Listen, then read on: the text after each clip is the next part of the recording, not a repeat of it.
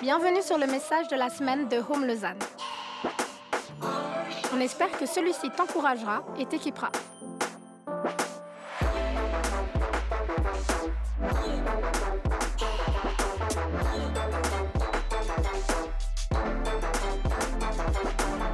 Pour plus d'informations sur notre Église, n'hésite pas à visiter notre site internet sur www.eglisehome.com. Est-ce qu'il y a des gens ici qui sont bons avec les dates? C'est des gens qui se souviennent des dates, la date de tous les anniversaires autour de toi, tous les, euh, tous les journées importantes, tout ça. Je suis vraiment pas bon avec les dates. Est-ce qu'il y en a qui sont bons avec les dates? Vous pouvez lever la main Et bravo, est-ce qu'on peut les encourager, les applaudir? C'est bon. Je suis vraiment pas bon avec les dates malgré tous mes efforts. Il y en a quelques-unes que je me rappelle, mais sinon c'est compliqué pour moi. Et aujourd'hui, je crois pourtant que c'est une journée importante, une journée à marquer, en tout cas tout spécialement pour six personnes. On en a entendu trois, et puis il y en aura trois qui vont partager euh, en fin de journée. Et je crois que c'est important qu'on réalise, c'est pas pas juste une journée comme les autres. C'est pas juste une journée comme les autres, c'est un moment vraiment important. Le, baptême, c'est sans doute une des pratiques les plus connues dans le christianisme, même si elle est vécue très différemment en fonction des traditions. Et, j'aimerais voir avec vous un peu pourquoi c'est important, puis qu'est-ce qu'on a finalement dans le baptême, qu'est-ce que c'est que ce baptême-là? Alors, pourquoi c'est important? On va regarder quelques passages bibliques. Si vous voulez pas aller tout de suite dans la Bible, je vous dirai quand c'est vraiment important d'aller avec moi dans la Bible. Là, je vais en citer quelques-uns. Normalement, ils devraient s'afficher au-dessus de ma tête. On lit ici des paroles de Jésus-Christ quand il est à la fin de son temps sur terre. Il dit, c'est Matthieu 28, 19, Allez donc, faites de toutes les nations des disciples, écoutez bien, baptisez-les au nom du Père, du Fils et du Saint-Esprit. Donc Jésus lui-même, quand il donne comme ça une, dernière une mission à ses, à ses disciples, à ceux qui le suivent, dans cette mission, il y a l'idée du baptême. Baptisez-les. Quelques semaines après ça, on a une autre histoire, c'est à la Pentecôte. Si tu sais pas c'est quoi la Pentecôte, c'est le lundi de congé qui arrive tout bientôt. Et on voit Pierre, qui était justement un des disciples de Jésus, qui s'adresse à une foule. Puis je prends ici juste quelques, quelques bouts de son discours qui ont à peu près vers la fin du discours. On est dans Actes au chapitre 2, puis je lis à partir du verset 36. C'est donc Pierre qui parle. Que toute la communauté d'Israël sache donc avec certitude que Dieu a fait Seigneur et Messie ce Jésus que vous avez crucifié. On est quelques semaines après les paroles de Jésus. Après avoir entendu ce discours, ils eurent le cœur vivement touché et dirent à Pierre et aux autres apôtres, Frères, que ferons-nous? Pierre leur dit, Changez d'attitude et que chacun de vous soit baptisé au nom de Jésus-Christ pour le pardon de vos péchés, et vous recevrez le don du Saint-Esprit. En effet, la promesse est pour vous, pour vos enfants et pour tous ceux qui sont au loin, en aussi grand nombre que le Seigneur notre Dieu les appellera. Encore une fois, quelques semaines après, on voit un gars qui suivait Jésus, puis quand il parle de Jésus, on lui demande qu'est-ce qu'on doit faire, et dans sa réponse, tout de suite, changez de comportement, faites-vous baptiser.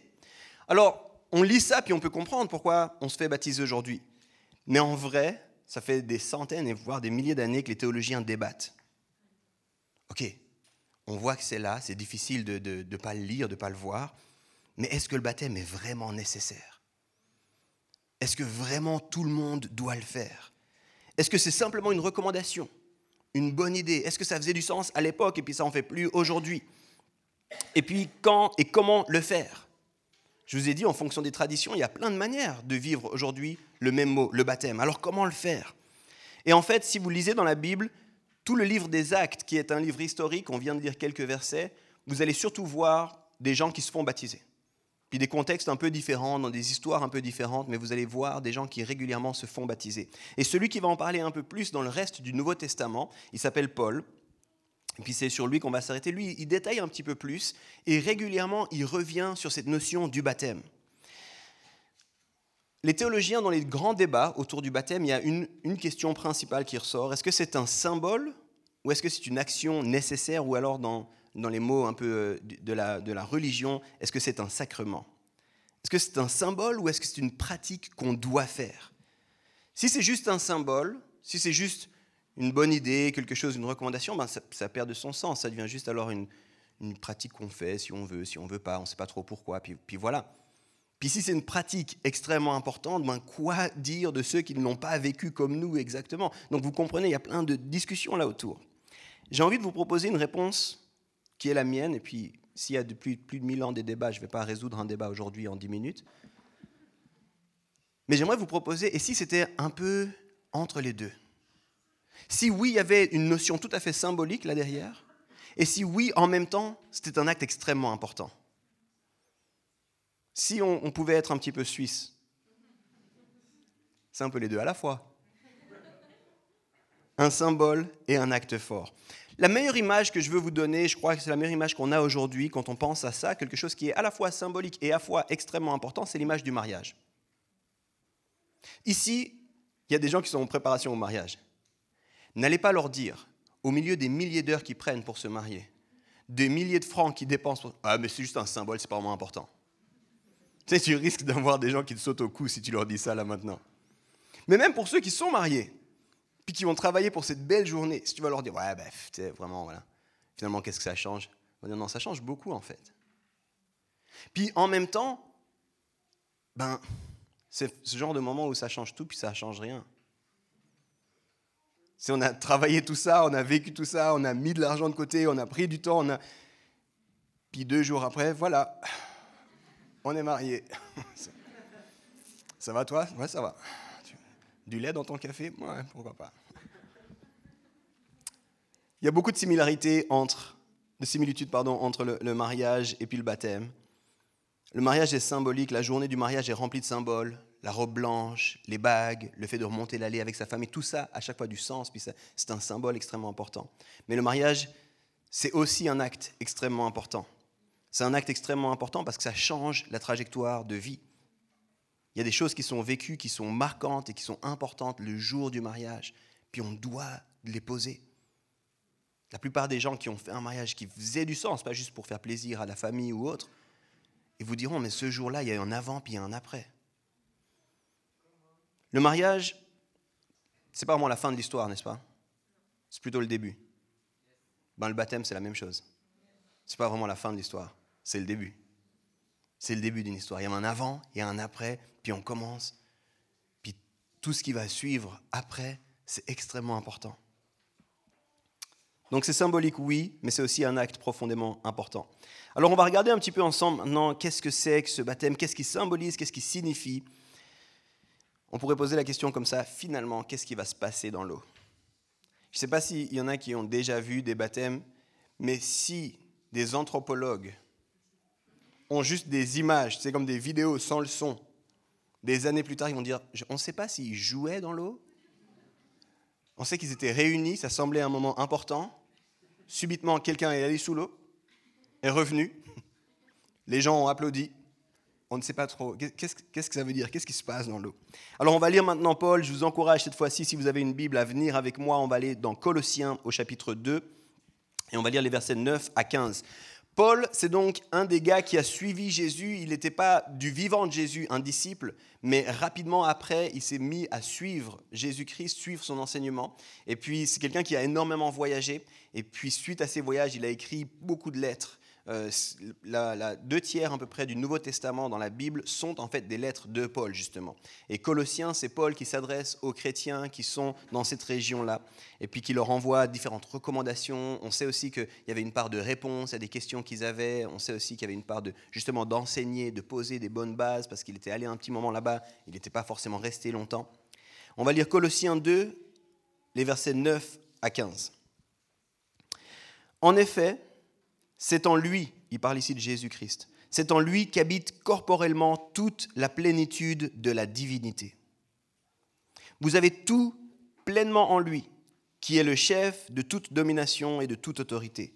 C'est en lui aussi que vous avez été circoncis d'une circoncision qui n'est pas faite par la main de l'homme, mais de la circoncision de Christ, qui consiste à vous dépouiller du corps de votre nature pécheresse vous avez en effet été ensevelis avec lui par le baptême, et vous êtes aussi ressuscités en lui et avec lui par la foi en la puissance du Dieu qui l'a ressuscité. Vous qui étiez morts en raison de vos fautes et de l'incirconcision de, de votre corps, il vous a rendus à la vie avec lui. Il nous a pardonné toutes nos fautes. Il a effacé l'acte rédigé contre nous qui nous condamnait par ses prescriptions, et il l'a annulé en le clouant à la croix. Il a ainsi dépouillé les dominations et les autorités et les a données publiquement en spectacle en triomphant d'elles par la croix. Ok. C'est un texte qui est dense là. Hein. Beaucoup de choses, je pense, beaucoup de personnes. Waouh, trop de mots compliqués ici. Qu'est-ce qu'ils veulent dire ensemble? Est-ce que c'est un livre de philosophie? Paul est, Paul est, des fois comme ça un peu complexe. Hein. Des fois c'est très cash, très direct, puis des fois c'est assez dense, il faut, il faut un peu étudier. J'ai essayé de le lire calmement. Paul ici nous parle de Jésus-Christ. Puis il nous parle de ce que Jésus-Christ a fait. Et au milieu de ce qu'il dit, de ce que Jésus-Christ a fait, il dit, il y a toute une série de ces choses qui sont accessibles pour vous au travers du baptême. Au travers du baptême, il y a toute une série de ces choses-là qui sont disponibles pour vous. En fait, c'est intéressant, et puis je ne vais pas avoir le temps d'aller dans tous les détails, mais dans les deux passages que j'ai lus au départ, il est question de se baptiser, oui, dans l'eau, mais il est question de se, baptiser au nom de Jésus-Christ, ou au nom du Père, du Fils et du Saint-Esprit. Et en fait, quand vous étudiez ce texte-là, c'est que l'idée du baptême, dès Jésus, déjà, quand il en parle, c'est pas simplement aller dans l'eau puis ressortir, mais c'est aller vous baptiser en Dieu, dans le Seigneur. Et en fait, il y a cette idée d'être en union avec Dieu, au cœur du baptême. Et là, Paul, c'est exactement ça qu'il reprend. Les amis, ce que Jésus-Christ a fait à la croix, il va l'expliquer, puis il dit, ça vous est disponible en lui. Pour tous ceux qui ont pris des notes, allez regarder le nombre de fois qu'il dit en lui, en Jésus-Christ. Quand tu es baptisé dans le nom de Jésus, il se passe plusieurs choses. Et j'aimerais ici en souligner trois avec vous. Deux qui sont directement issus de ce texte, puis une troisième qu'on ira lire dans un autre texte de Paul. Tout d'abord, la première des choses que je veux souligner pour toi, au travers du baptême, il y a une nouvelle identité. Une nouvelle identité. Au départ du texte que je viens de lire, on nous dit Jésus était pleinement Dieu. C'est ça qu'il nous dit. Hein. Paul, il dit, vous avez entendu parler de Jésus, là, ce, ce gars qui se baladait, qui tout ça, qu'on a crucifié, vous avez entendu. Mais en lui, il y avait pleinement Dieu. Il était tout à fait Dieu. Rien que là, c'est un peu choquant. Surtout quand on pense le contexte de ceux qui avaient, qu'est-ce que ça voulait dire Dieu, puis le fait que Dieu puisse être dans un être humain, c'est très très bizarre. Mais juste après, il continue en disant, vous avez pleinement accès à lui. Et ça, c'est le verset 10, hein. vous avez tout pleinement en lui. Et ça, ça doit être tout autant, si pas plus choquant. Attends, moi, j'ai accès à tout ça. Attends. Moi, je suis, je qui, moi? Je suis, petit, on a entendu rien que ça. Je ne suis pas digne, je ne suis pas capable, je, suis trop petit. Je suis pas... Puis il dit, non, non, au travers, et ce qu'il a fait là, toi, tu as accès à tout ça. Et ça commence par vraiment, lui était vraiment Dieu, puis au travers de ce qu'il a fait, puis au travers de cette identification, au travers du baptême, tu as accès à tout ça. Tu as des nouvelles ressources. En lui. Dans le baptême, il y a une nouvelle identité parce que dans le baptême, il y a cette notion d'union avec Dieu. Encore une fois, permettez-moi l'analogie, mais au moment du mariage, il y a quelque chose qui se passe. Deux ne font plus qu'un. Alors on a bien conscience qu'il y a toujours deux individus, la personne n'est dupe. Hein mais on est vraiment d'accord les deux deviennent, il y, a, il y a comme une nouvelle identité qui naît au travers d'un mariage. D'un coup, vous voyez, puis puis vous savez que, pour mon exemple à moi, qui suis marié à l'incroyable Janet, quand vous parlez à Yves, il y a Janet qui est dans l'histoire. Vous ne pouvez pas vraiment l'enlever de moi. Puis quand vous parlez à Janet, il y a Yves qui est dans l'histoire. Vous ne pouvez pas vraiment m'enlever d'elle. Ben là, c'est la même chose qui nous est dit. Vous êtes baptisé dans l'union avec lui. Vous avez pleinement accès, c'est-à-dire que votre identité est nouvelle. Bien sûr, on est toujours nous. Encore une fois, on n'est pas dupes. Vous êtes toujours vous. Mais vous n'êtes pas simplement vous, vous êtes vous en lui. Et ça, ça fait toute la différence. Et cette nouvelle identité, elle est rendue possible parce que nous aussi, on se dépouille de notre ancienne nature. Ça, c'est le verset suivant, le verset 11. Il y a des gens qui sont mariés ici. Si vous êtes marié, levez la main, n'ayez pas honte. Si vous avez honte, on priera pour vous. Est-ce que parmi les mariés, les non mariés, vous n'avez pas le droit de répondre? Vous êtes d'accord que ça demande du travail, le mariage? Ok. Mais dis-lui Ça demande du travail, le mariage, parce que c'est une chose de dire oui, je le veux, devant tout le monde, devant les témoins, quand tout va bien, mais c'est une autre chose de vivre, oui, je le veux tous les jours. Puis une de ces autres choses, c'est d'accepter d'en finir avec notre égoïsme, d'accepter d'en finir avec notre ancienne manière de faire, mais il y a une similitude ici. Et oui, je le veux. Seigneur, je veux cette nouvelle identité. Mais en même temps que je peux la revêtir, cette nouvelle identité, je dois me dévêtir de l'ancienne identité. je dois arrêter de faire comme je faisais avant. Je dois arrêter de fonctionner comme je fonctionnais avant. Je dois arrêter de penser que je peux rendre des comptes à personne comme je faisais avant. Et se dépouiller de notre nature pécheresse. Dans le baptême, il y a trois temps extrêmement importants. Vous verrez, ça va très vite, surtout pour les gens qui sont dans l'eau. Ce serait dommage de les laisser trop longtemps sous l'eau. Mais il y a véritablement trois temps dans le baptême. Le premier temps, c'est justement les mettre dans l'eau. Le deuxième temps, c'est d'être sous l'eau. Puis le troisième temps, c'est de ressortir de l'eau. Puis ces trois temps, c'est littéralement une identification à ce que Jésus a fait. Se mettre sous l'eau, c'est la mort. J'en finis avec mon ancienne vie. Puis je suis enseveli. Baptiso en grec, c'est immersion. Je suis enseveli. C'est complètement terminé cette histoire-là. Tout comme Jésus a été enseveli. Lui a fait trois jours, on ne va pas faire trois jours aujourd'hui, vous en faites pas.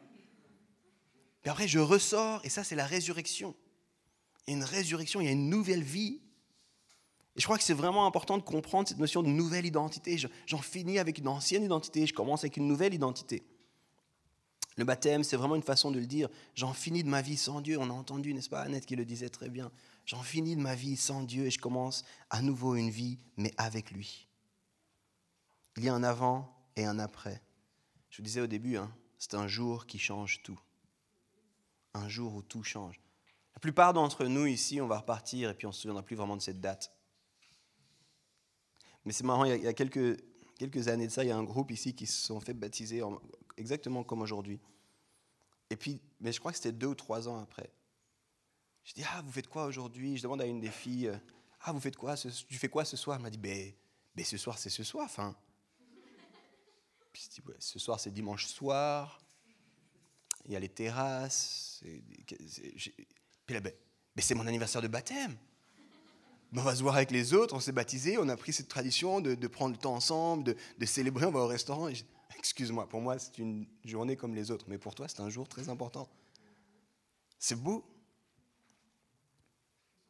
Et il y a quelque chose de vraiment beau, puis je termine avec ça pour ce premier point. La plupart des gens, quand tu demandes comment est-ce que tu te définis, parle-moi de toi, qui es-tu? La plupart des gens, moi y compris, on se définit par rapport à notre passé. Voilà mon parcours, voilà ce que, j'ai accompli, voilà ce que j'ai fait, voilà certaines erreurs que j'aurais voulu éviter de faire, puis ça dit qui je suis. Mais quand tu obtiens cette nouvelle identité, il y a quelque chose de magnifique. C'est pas tes réussites, c'est pas tes échecs, c'est pas là où tu te sens capable ou pas capable, c'est pas ce que tu as fait dont tu es fier ou moins fier. Le baptême, c'est une nouvelle identité, un nouveau départ et tu peux te définir en lui. Et je peux me définir en lui, en fait, à partir de maintenant, mais qui je suis, regarde à Christ. Je vais, je vais tendre à ça. C'est, c'est mon nouvel idéal. Ça. Puis il y a des choses que j'ai faites dans le passé, mais ça, c'est derrière moi. Je les ai laissées dans l'eau, ces choses-là. Ça ne me définit plus maintenant. J'ai une nouvelle identité. Vous êtes toujours là? Alors on passe au deuxième point. Si vous n'étiez pas là, je m'arrêterai. Bon. Une nouvelle identité, premier point. Deuxième point, une nouvelle liberté il y a une nouvelle liberté. J'ai envie de lire avec vous les versets 13 à 15, trois versets simplement. Tellement important. Je relis simplement ce qu'on a lu avant. Vous qui étiez morts en raison de vos fautes et de l'incirconcision de votre corps, il vous a rendu à la vie avec lui. Il nous a pardonné toutes nos fautes. Il a effacé l'acte rédigé contre nous qui nous condamnait par ses prescriptions et il l'a annulé en le clouant à la croix. Il a ainsi dépouillé les dominations et les autorités et les a données publiquement en spectacle en triomphant d'elles par la croix. Qui dit nouvelle identité dit aussi nouvelle liberté. Et ici, la liberté dont Paul parle est une liberté radicale. L'image qui nous est proposée par Paul, c'est une image, on n'est plus forcément euh, euh, conscient de ça, c'est une image en fait des prisons du premier siècle. Personne n'a pu visiter ces prisons, ou peut-être des sites historiques. Mais à l'époque, quand on vous mettait en prison, la sentence qui allait avec était inscrite au-dessus de la porte de la prison.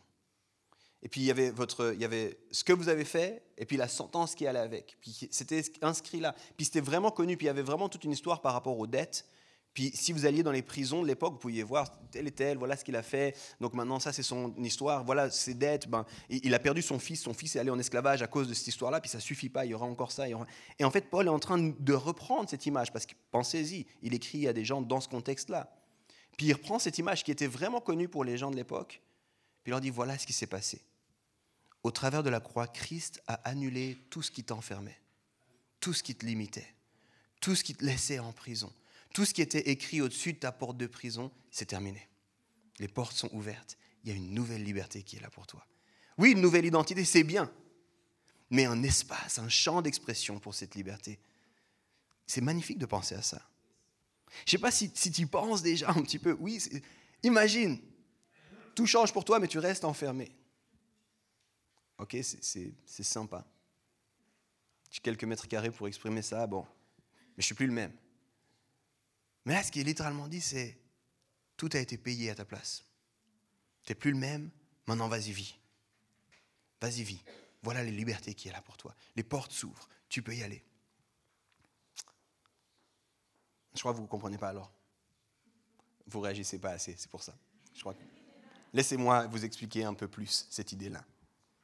Parce qu'en fait, ce qui se passe ici, c'est profondément l'opposé de tout ce qu'on peut appeler la religiosité, les amis. Non, vous n'avez pas compris. La religiosité, l'esprit religieux, la religiosité, voilà ce qu'elle nous dit.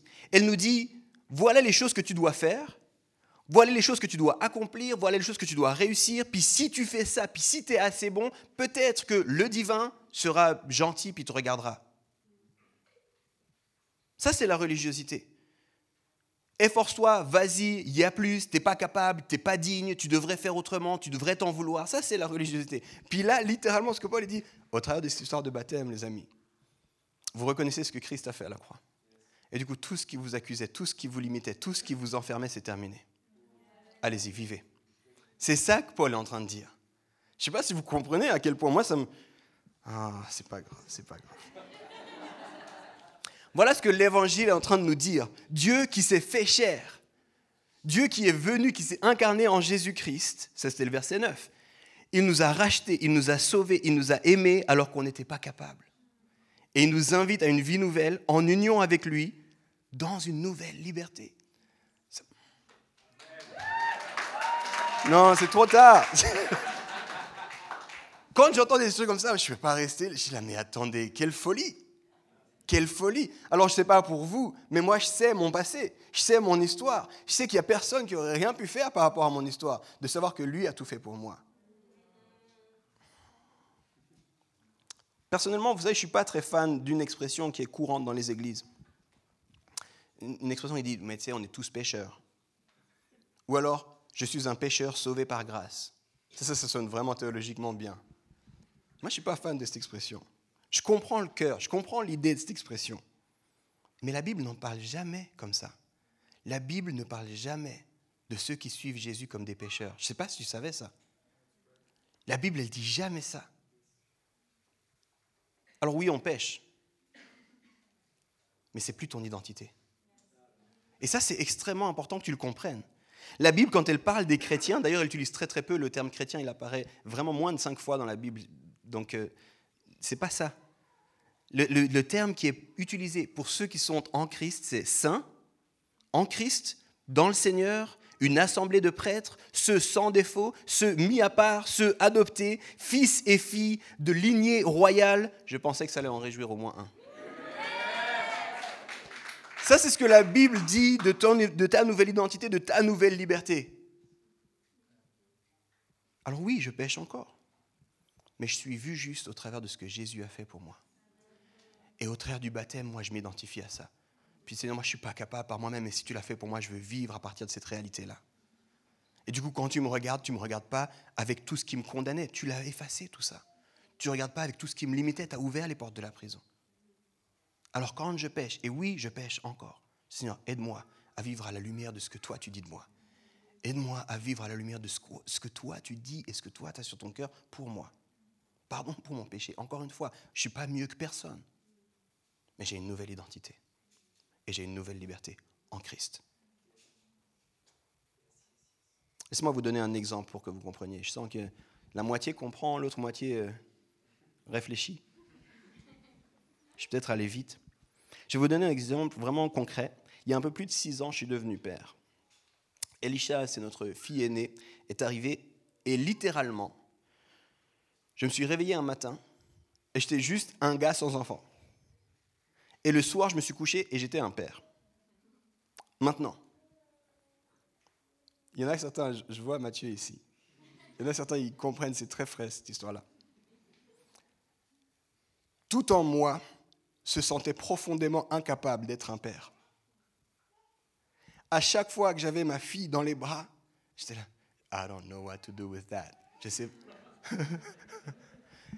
Et au début, tu sais, au début, on était dans la, dans la, à l'hôpital. Et à l'hôpital, je me sentais assez confiant. Non, c'est bon, je vais m'en occuper, je la change, vous en faites pas. Et quand tu arrives à la maison, il faut la changer, il faut la changer. Comment je fais? Parce qu'il n'y a plus le personnel autour de toi, il n'y a plus des gens pour te rassurer. D'un coup, tu ne te sens pas capable. Maintenant, est-ce que ça ne faisait pas de moi un père pour autant Parce que je ne me sentais pas capable? Est-ce que mon identité n'avait pas changé simplement par le fait que mon enfant était arrivé? Personne ici remettra en question le fait que j'étais un père. Ben oui, tu es un père, regarde, il y a un enfant qui est là. Et du coup, c'était à moi de vivre à la lumière de cette nouvelle identité, n'est-ce pas?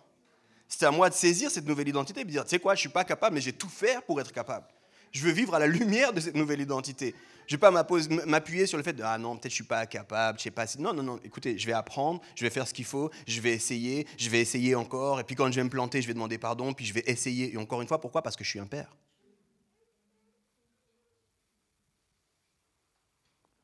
Je crois que c'est un peu la même chose dans la foi. Personne ici te dit, hey, tu vas te baptiser, c'est bon. You're the big shot. Non, non, non, non, non, non, non.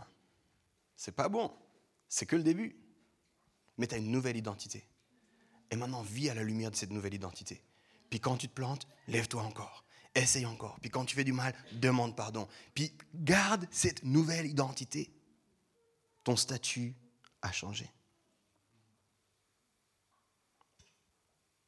Je crois que je ne vous l'ai pas encore donné d'ailleurs, mais le titre de mon message, c'est justement ça, le jour où tout change. J'aimerais finir en te partageant, sans le détailler, mais une dernière facette. Il y en a plein de facettes du baptême. Je disais, c'est toujours un peu l'enjeu. Euh, on a deux services de baptême par année ici. Euh, c'est lié à la saison simplement parce qu'on fait les baptêmes au lac. Donc, euh, il y avait des motivés en décembre, Perso, j'étais moins motivé. Je leur disais, on attend quelques mois, si ça ne vous dérange pas. Hum, mais du coup, ça fait que chaque année, quasiment deux fois par année, on prêche sur le baptême. Donc il y a plein de choses, là j'en sors trois aujourd'hui, puis il y a d'autres choses, puis je me réjouis que notamment les baptisés, mais ceux qui sont intéressés sur le sujet, vous continuez à creuser le sujet. Mais j'aimerais ici donner une dernière facette, je crois, extrêmement importante du baptême. Et notamment pourquoi le vivre en communauté? Pourquoi le vivre de cette façon-là? Pourquoi le vivre entouré de nos proches, de notre famille spirituelle? On va lire cette fois-ci, c'est dans Galates, c'est une autre lettre de Paul, c'est le même auteur, mais c'est un autre groupe de chrétiens. Et, juste pour le contexte, un tout petit peu, Galates, il y avait une dispute dans Galates entre deux groupes. Il y avait les juifs et les non-juifs. Et puis, il y avait vraiment une dispute de comment est-ce qu'on doit vivre cette nouvelle histoire-là, comment est-ce qu'on doit faire les choses maintenant? Euh, juste avec ça à l'esprit, on lit ensemble quelques versets. Galates 3, les versets 26 à 28. Écoutez ce que Paul dit. Vous êtes tous fils de Dieu par la foi en Jésus-Christ. En effet, vous tous qui avez été baptisés en Christ, vous vous souvenez les expressions baptisés en Christ, vous vous êtes revêtus de Christ. Nouvelle identité, nouvelle liberté. Verset 28. Il n'y a plus ni juif ni non-juif, il n'y a plus ni esclave ni libre, il n'y a plus ni homme ni femme, car vous êtes tous un en Jésus-Christ. Ici, c'est un élément extrêmement important que Paul met en avant, puis je crois un, élément qu'on doit ressaisir dans une société clivée, divisée, où chacun va avec son groupe de personnes, chacun fait les choses avec ses gens à lui, et puis si tu ne penses pas comme moi, va loin de moi. Ici, Paul, il met autre chose en avant. Il dit, au travers du baptême, vous appartenez à une nouvelle famille. Au travers du baptême, bienvenue dans la famille de Dieu. Vous qui êtes baptisés, ce n'est pas simplement une nouvelle identité pour toi, c'est aussi un nouveau cercle autour de toi. C'est une nouvelle communauté, c'est des gens avec qui tu peux faire la vie. Le baptême, ce n'est pas simplement un symbole ancien et vide de sens qu'on fait mécaniquement.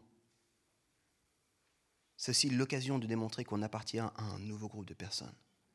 Et moi, je me tiens avec vous. D'ailleurs, c'est pour ça qu'on ne se baptise pas seul. Pour tous les fans d'Instagram, ce serait peut-être mieux. Hein. On choisit le jour parfait, la météo parfaite, le coin de la rivière parfait. On va avec son petit journal, on met en place ses caméras, on se met dans l'eau. Hallelujah. I don't need you guys, merci. Commentez, likez, partagez mon baptême. Mais c'est pas possible. On ne se baptise pas seul. On se fait baptiser. Parce qu'il y a des gens qui sont avec toi. Alors au passage, je ne vais pas moi faire tous les baptêmes parce que ce n'est pas important que le pasteur te baptise. Mais c'est important que quelqu'un d'autre de la famille te baptise. C'est important que tu ne le fasses pas seul. C'est important que tu dises aux gens, hé, regardez, je fais, je fais partie d'un groupe de personnes. On est dans une société tellement divisée, tellement euh, séculaire, où c'est moi, puis j'ai besoin de personne, et puis je m'en sortirai, ou, même des fois, c'est moi et mes amis. Des fois, j'entends ça. Tu sais, l'église, c'est juste moi, puis mon meilleur pote, parce que moi, on se comprend. Là, ça, c'est pas tout à fait l'église. Oui, là où deux ou trois sont réunis, je suis au milieu d'eux. Ça ne veut pas dire que Dieu n'est pas là. Mais l'église, il y a beaucoup plus que ça. Et quand tu fuis les relations qui sont difficiles pour toi, les générations qui sont difficiles pour toi, les cultures qui sont difficiles pour toi, puis tu fais ton église, ça ne marche pas comme ça. Il y a besoin d'un monde autour de toi. Il y a besoin d'une tribu autour de toi. Puis il y a besoin que tu accueilles les nouvelles personnes autour de toi. Alors certains, vous êtes là, puis vous dites, je ne connais pas Annette. Ben va la rencontrer. Tu as entendu son histoire, tu as entendu son témoignage, vas-y.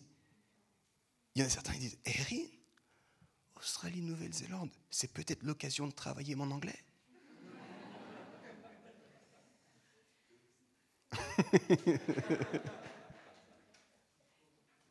Cédric, quand il parlait de son histoire, il a dit rupture, des difficultés, je ne savais pas, quelque chose dans ma vie. Oui, j'avais grandi avec la foi, mais il y avait des choses difficiles. C'est quoi ces choses difficiles?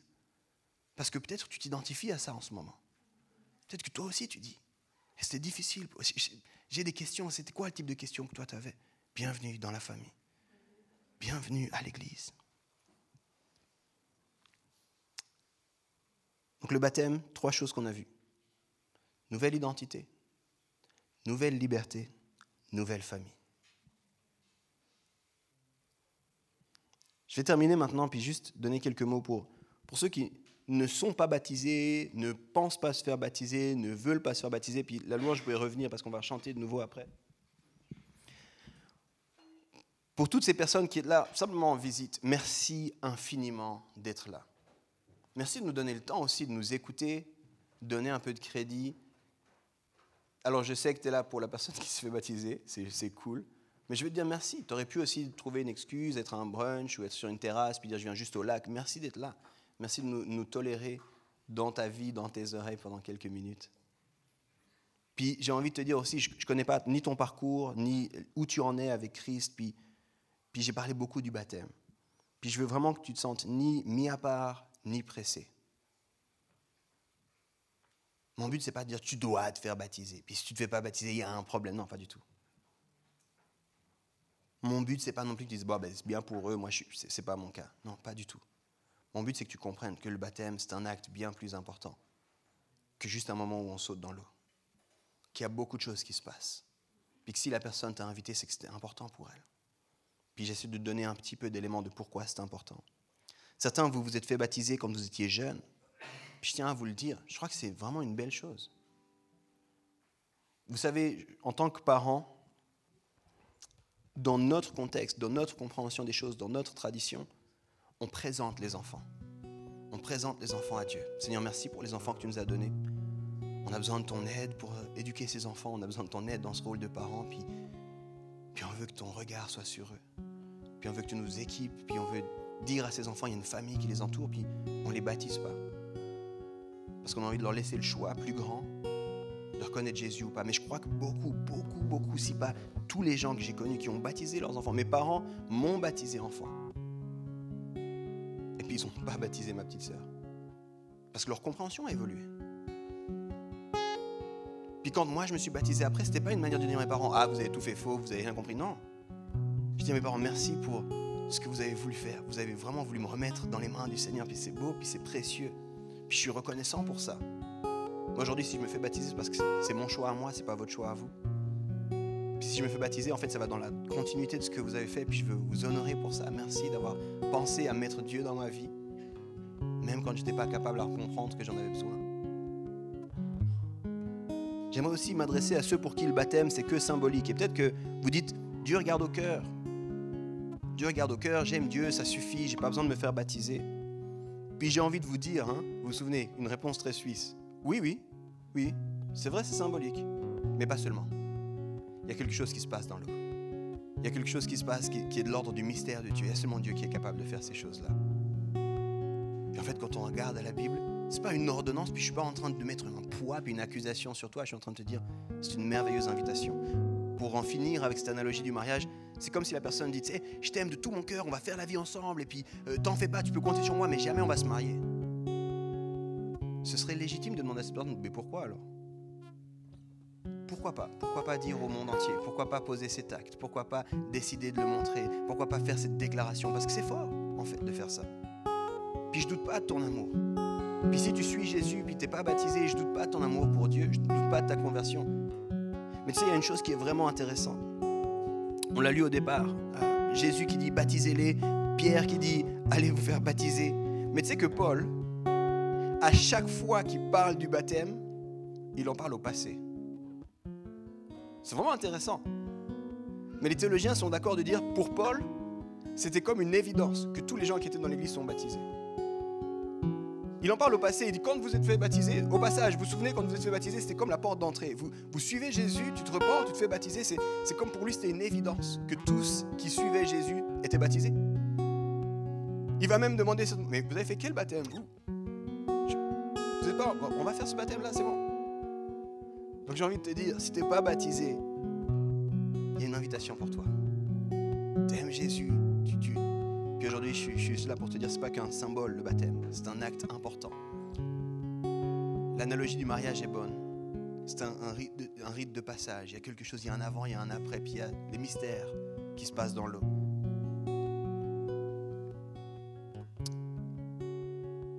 Et puis, je vais m'adresser pour finir à une troisième catégorie de personnes. C'est des gens qui disent peut-être, je sais Yves, je sais. Je soupire après le fait de me faire baptiser, mais je suis juste pas prêt. Je suis juste pas prêt pour le moment. Repense à cette réalité de la parenté. Repense à cet exemple du mariage. On ne se baptise pas parce qu'on a compris tous les mystères de la Bible. On ne se baptise pas parce qu'on est ceinture noire de prière. On se baptise pour dire j'ai besoin de toi, Seigneur. C'est juste le point de départ. Je me reconnais, je, j'en finis avec ma vie seule. Et puis tu sais quoi, je veux vivre là-dedans. Et devine quoi? C'est pour ça qu'on l'appelle nouvelle naissance. Tu seras juste un bébé. Nouvelle naissance. Et on ne s'attend pas à ce que tu sois expert de rien. Mais tu vas cheminer, puis on sera là pour cheminer avec toi. Le jour où tout change.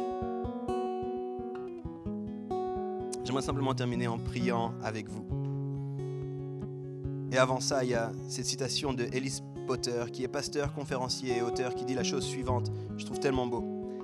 Être sauvé, c'est être né de nouveau. Passer d'un être mort, centré sur lui-même, à un être vivant, centré sur autrui. C'est se détourner de notre réalité brisée et commencer un chemin vers la restauration.